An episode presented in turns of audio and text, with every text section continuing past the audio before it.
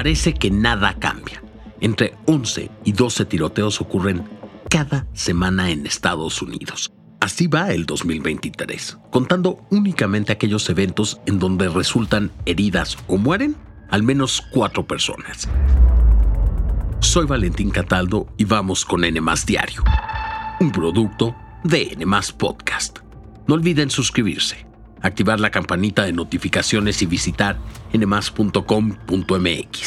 Este miércoles 24 de mayo se cumple un año de la masacre en la escuela primaria Rob en Uvalde, Texas. Hasta este lunes se habían reportado 234 tiroteos en la Unión Americana en lo que va de este año de los cuales al menos 20 han ocurrido en escuelas. A este ritmo podría igualarse la cifra de 2022, pues en total se registraron 46 tiroteos en colegios. Entre ellos está el segundo más letal en la historia estadounidense, el que ocurrió en la escuela primaria Robb en Uvalde, Texas. Hace justo un año murieron 19 niños de entre 9 y 11 años y sus dos maestras.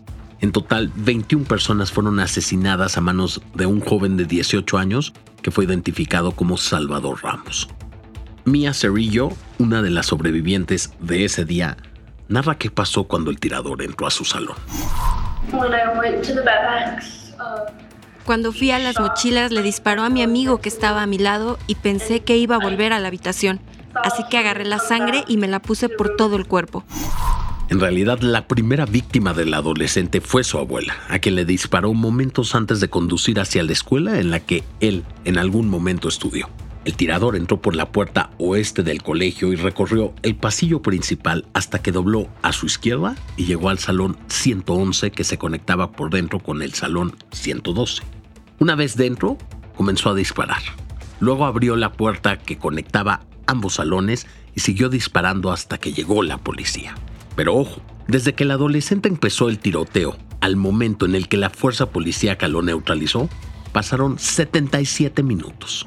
Muchos criticaron el tiempo de respuesta de los elementos, pues argumentan que varias vidas se pudieron haber salvado si tan solo alguno de los 376 elementos que se encontraban afuera de la escuela durante la masacre hubiera intervenido. Y recordemos que en los videos de seguridad de la escuela a los elementos de seguridad se les veía temerosos, uno de ellos incluso se dio el tiempo de echarse gel antibacterial en las manos. Un mes después de la tragedia, el presidente Joe Biden firmó una ligera ley que ayuda con la revisión de antecedentes a la hora de la compra de armas. Sin embargo, no ha sido suficiente para acabar con este tema que tanto afecta a los estadounidenses.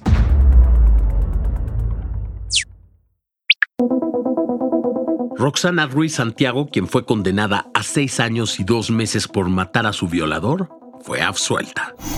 Agradezco que se me haya absuelto, eh, pues de algo que yo no tuve la culpa.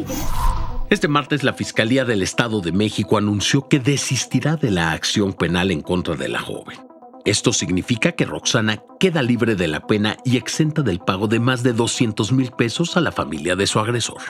A través de un comunicado, la Fiscalía decidió abandonar el caso como parte acusatoria y reconoció que Roxana actuó para defender su vida, por lo que su conducta estaba exenta de responsabilidad penal porque actuó en legítima defensa.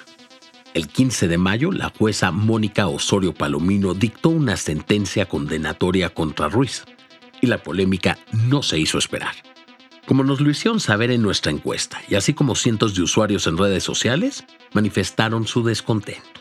Hoy Ricardo Sodi, presidente del Poder Judicial del Estado de México, defendió a la jueza mexiquense, dijo que actuó bien y responsabilizó al Ministerio Público de la acusación contra la joven por exceso de legítima defensa. La contraparte, es decir, los familiares del agresor de Roxana, tienen tres días para apelar esta decisión. Y de ser así, el caso podría seguir abierto aunque la joven llevaría su proceso en libertad como lo ha hecho hasta ahora.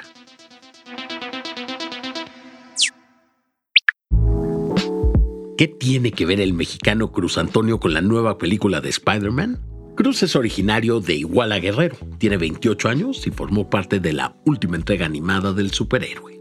Cruz Antonio se centró en diseñar el estilo de los personajes desde la capucha roja que utilizó Miles Morales hasta las arrugas en el codo y estómago reflejadas en el vestuario de Peter Parker. Y hablando de la nueva entrega de Spider-Man, hace unos días se dio una controversia alrededor de esta película, porque se reveló que influencers y Star Talents realizarán el doblaje en lugar de actores profesionales de doblaje. En las redes sociales se dividieron las opiniones entre quienes están a favor y quienes están en contra, y estalló la polémica. Y díganme una cosa, ¿ustedes creen que los influencers deban de hacer doblajes de películas? Por favor, conteste nuestra encuesta en la sección de comentarios. Esto fue todo por hoy, espero que tengan un gran miércoles y por favor no olviden suscribirse, activar la campanita de notificaciones y visitar nmas.com.mx. Nos escuchamos en el próximo episodio de Nmas Diario, un producto de Nmas Podcast.